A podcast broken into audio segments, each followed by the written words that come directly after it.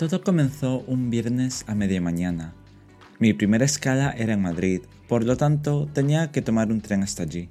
Teniendo en cuenta ese detalle, salí de mi casa rumbo a la estación. Pensaba ir solo, pero mi madre me acompañó, porque era su forma de demostrar que me iba a echar de menos.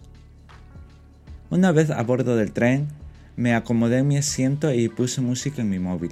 El viaje hasta Madrid ya lo había realizado otras dos veces en poco tiempo, así que no había nada nuevo en el trayecto. Horas después llegué a la estación, donde me esperaba mi amigo. No había pasado mucho tiempo desde la última vez que nos vimos.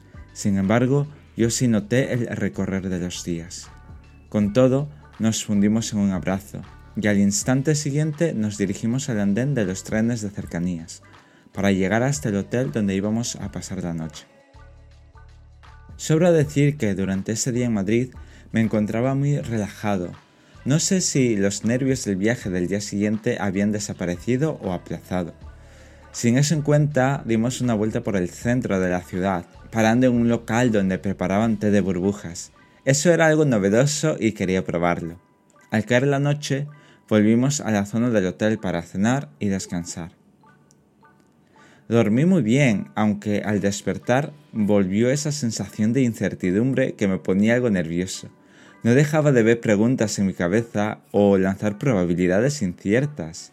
Ante esto, tener la cabeza ocupada en algo es un alivio, y recoger las cosas para cerrar la maleta me vino muy bien. Salimos para el aeropuerto con bastante tiempo de antelación, para pasar el control de manera tranquila y desayunar sin prisas. Creo que el tiempo era una de las cosas que me ponía en tensión, porque cuando nos encontrábamos en el área de embarque me hallaba mucho más tranquilo. No del todo, pero sí lo suficiente para tener un respiro. Embarcamos en el avión y me vinieron recuerdos de cuando tomaba el primer vuelo del día hacia Barcelona para visitar a mi hermana y el último de vuelta a Sevilla. Ya hace cuatro años de eso, cuatro años sin subir a un avión. Esa falta de costumbre se hizo latente pasada la primera hora de vuelo, porque todavía quedaban dos horas de viaje hasta Copenhague y yo ya estaba muy inquieto. Mi amigo se dio cuenta de ello y me dio su iPad con un juego para que me entretuviera y el tiempo se me pasara más rápido. Al final hizo su efecto.